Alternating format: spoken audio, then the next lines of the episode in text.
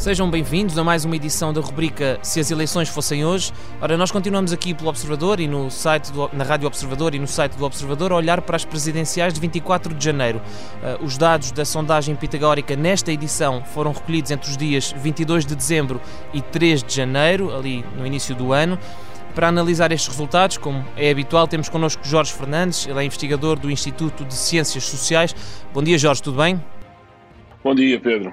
Ora, uh, vou começar por uh, olhar uh, em panorâmica para os resultados desta sondagem naquilo que é, naquilo que são as intenções de voto.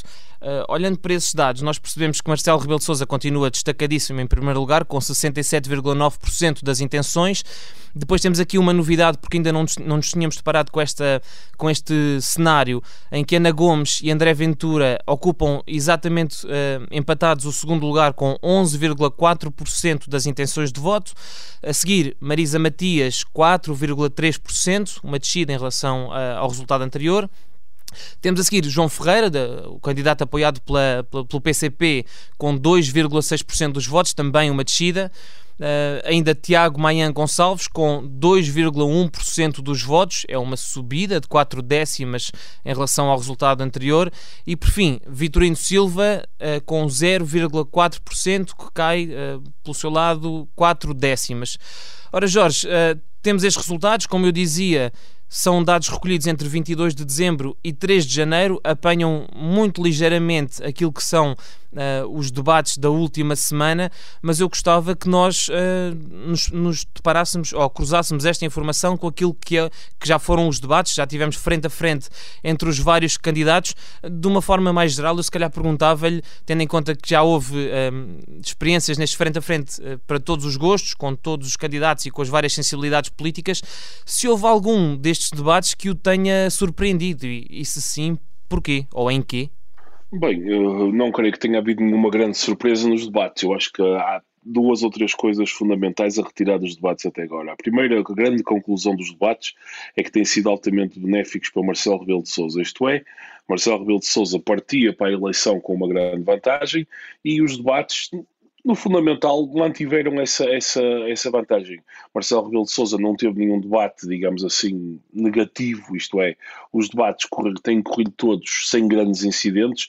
Aliás, o debate com André Ventura, que seria potencialmente aquele debate em que Marcelo eventualmente poderia ter algum problema, e aliás era um debate com grandes expectativas, basta ver pela, pelas audiências televisivas que teve. Marcelo Rebelo de Sousa, em minha opinião, pelo menos, uh, saiu-se bastante bem uh, e, portanto, conseguiu dominar o debate, e com, com exceção de um ou outro momento em que Ventura conseguiu marcar pontos, mas Marcelo saiu relativamente incólume. Portanto, eu penso que Marcelo, neste momento, falta ainda ver naturalmente o debate com Ana Gomes, mas Marcelo passou incólume pelos debates. Por outro lado, eu acho que é a segunda grande, grande conclusão a tirar dos debates até agora, uh, e já estão praticamente corridos todo, todo, todos os debates.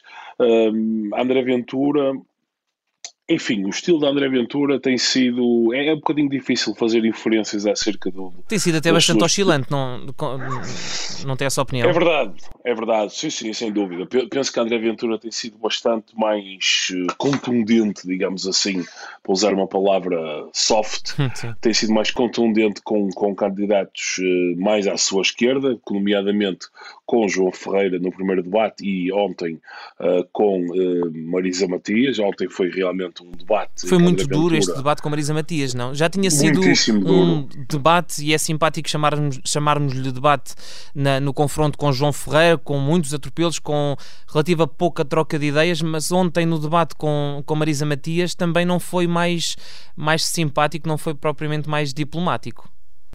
Eu creio que ontem, aliás, com Marisa Matias foi ainda pior, isto é, se com João Ferreira houve, no fundo, era o que o Pedro estava a dizer, nem sequer houve um debate, enfim, no fundo, os espectadores saíram daquilo com uma ideia de bem, houve, uma, houve berros de um lado de parte a parte, com Marisa Matias havendo a oportunidade de algum debate, eh, foi muito duro, com acusações eh, não só políticas, mas também pessoais. É, é, eu acho que é difícil, apesar de tudo, para quem está a comentar e para quem está a tentar perceber a dinâmica eleitoral nas presidenciais, perceber. Hum, exatamente qual é o efeito dos debates em André Ventura. Porque. E no eleitorado é de André Ventura, é isso que diz? Precisamente, hum. precisamente. Por, eu, eu, por exemplo, num eleitor médio, digamos assim, ou num eleitor de centro-esquerda ou de centro-direita, eu creio que André Ventura uh, causará alguma, enfim, perplexidade, no mínimo. Isto é, o seu estilo bastante abrasivo, é um estilo difícil e poderá eventualmente perder pontos num eleitorado mais moderado. No entanto, nada nos diz uh, que aquele estilo mais truculento, até com algumas acusações com Marcelo Rebelo de Quando ele fala da questão do bairro da Jamaica e do Marcelo e tirar selfies com os bandidos, etc, etc, esse, etc. esse momento, deixa-me só, eh, peço desculpa de lhe estar a, a, cortar o raciocínio, mas só para, para focar, porque tem sido referido esse momento da fotografia, uh, só para pôr em contexto quem nos estiver a ouvir, uh, Marcelo, André Ventura, a determinado momento do debate, mostra uma fotografia, a fotografia é uma imagem que foi recolhida com Marcelo Rebelo de Sousa e outros, e uma série de 5, 6 cidadãos que foram, que estiveram envolvidos num, num confronto com as forças da autoridade ali no, no bairro da Jamaica, e André Ventura serve uh, usa aquela fotografia para atacar, André uh, para atacar Marcelo Rebelo de Sousa e dizer que ele esteve do lado errado da disputa. Esse, esse momento foi, foi mais. foi, foi proveitoso para André Ventura ou, ou, de certa forma, foi um tiro ao lado? A verdade é que não sabemos, Pedro. Para ser completamente honesto, é bastante difícil responder essa pergunta a minha intuição, digamos assim, é que com um eleitorado mais moderado, isso terá beneficiado claramente Marcelo Rebelo de Sousa, até porque deu a oportunidade, no fundo, de marcar-se de marcar a sua direita, perdão, eh, e a direita, digamos, mais securitária do medo, como Marcelo Rebelo de Sousa. Portanto, houve ali uma oportunidade de marcar águas à direita.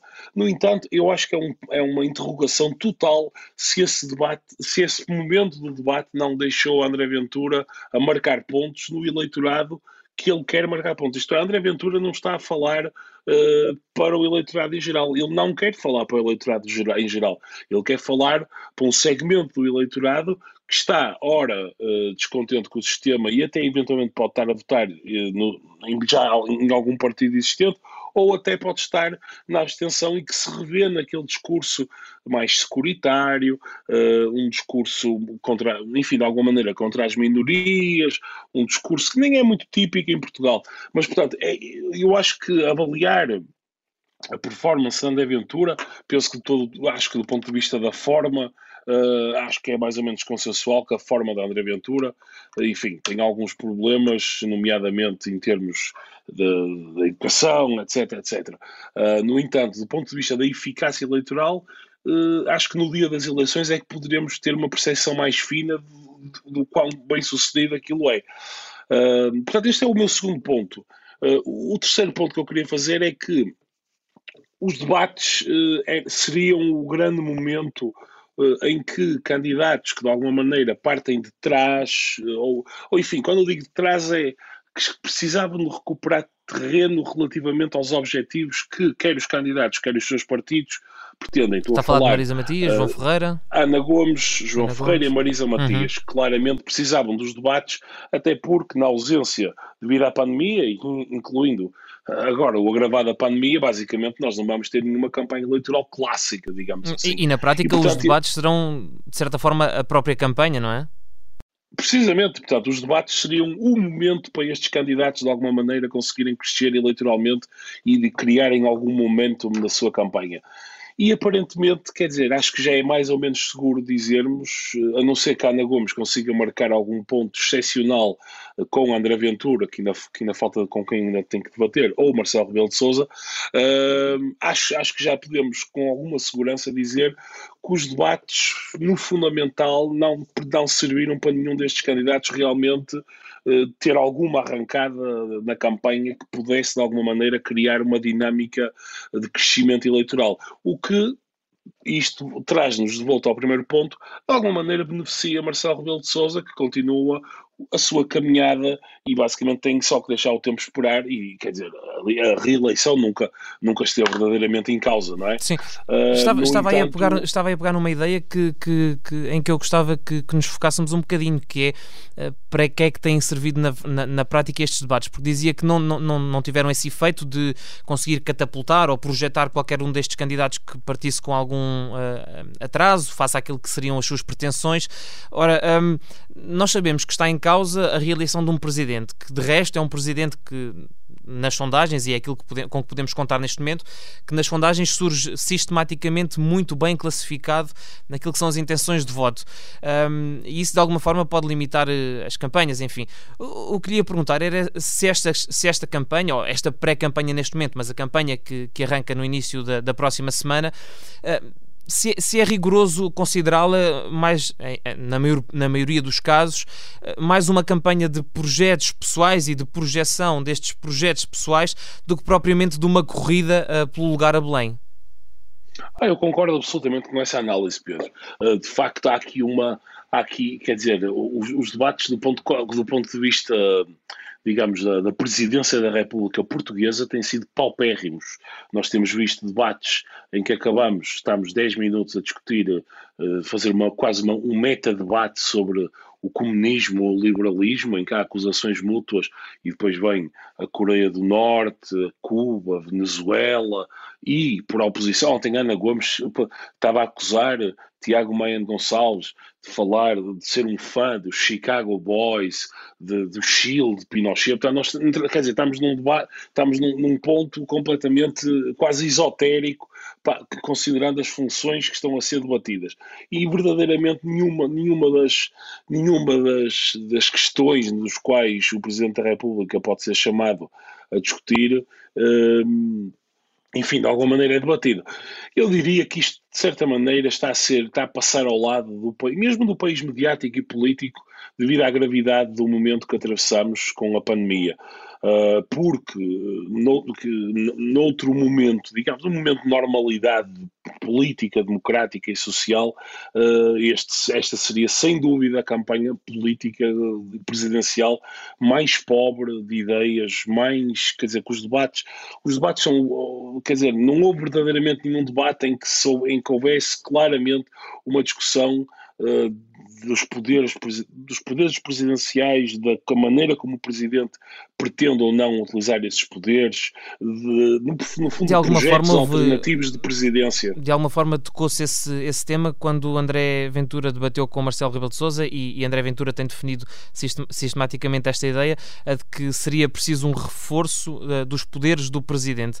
Mas depois também não se percebe muito bem como seria possível uh, ou o que é que se faria com esses poderes. Quer dizer, André Ventura defende um sistema diferente, um sistema presidencialista, uh, mas fora esse momento muito pontual, tem-se debatido pouco sobre, uh, sobre Belém, sobre a presidência da República, não é?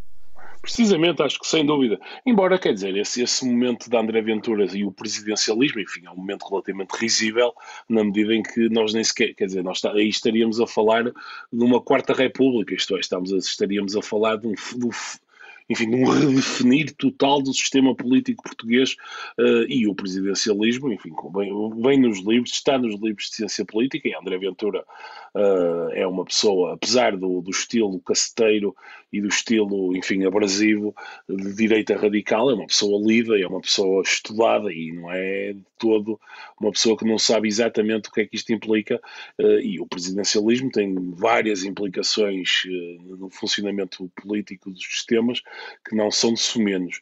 Uh, e não se antevêem dizer... mudanças eh, significativas não, não a esse nível de todo. Uh, Jorge, deixa-me só fazer-lhe uma pergunta uh, quase de futurologia, enfim, que é uh, nós não podemos dissociar uh, o facto de, de, estarmos prestes a arrancar para uma campanha uh, eleitoral rumo à presidência da República e de fazermos essa e de, de darmos esse arranque, de, partirmos para essa fase em plena pandemia e sobretudo num, numa fase da pandemia em que há um crescimento muito acentuado do, do, número de novos casos, enfim, com as implicações que isso possa vir a ter na própria campanha. Consegue perceber como é que os candidatos poderão gerir isto, porque não vamos ter arruadas, porque não vamos ter contacto com a população, porque não vai haver um, almoços, eh, comício, não vai haver grandes encontros com os militantes. Como é que isto poderá ser gerido? Pois, verdadeiramente não sei, quer dizer, é, é, é, este cenário é um cenário que se coloca de novo, eh, quer dizer, aquilo, que mais, aquilo mais parecido que vimos com isto, por exemplo, isto é fazer uma analogia um bocadinho forçada, não é? Mas, por exemplo, no, no, no, nos Estados Unidos, Donald Trump fez o, fez o, enfim, continuou de alguma maneira de forma irresponsável a fazer comícios, etc. Mas Joe Biden foi acusado Uh, se bem se recorda, no fundo, estar um bocadinho desaparecido em combate. Se apagar. É? Uh, de se apagar, estava, estava algures no Delaware, falava, uh, tinha, tinha, tinha engajamentos através de redes sociais, eventualmente lives com, com, nas redes sociais, organizados, com a possibilidade de interagir com os eleitores. Mas quer dizer, é muito. Embora, em boa verdade, Pedro, deixa-me deixa que lhe diga Quer dizer, eu não sei até que ponto é que arruadas funcionam do ponto de vista mediático, mas aquilo do ponto de vista político e, substantivo. Da captação tem, do voto. Tem, tem, muito pouca, quer dizer, eu não creio, gostaria de ver dados sobre isso, eu não creio que haja um único eleitor que vá, que vá votar, ou enfim, que mude o seu sentido de voto, porque um partido juntou 100 pessoas no centro de Lisboa e, e fez a descida do Chiado depois de, depois de ir almoçar à, à Trindade, não é? E quer dizer, portanto, isso, isso do ponto de vista mediático, eu percebo que conseguem encher horas de jornal, etc., mas, mas quer dizer, mas tem muito pouca. Quer dizer, também não, não, podemos, não podemos falar disso como substância política.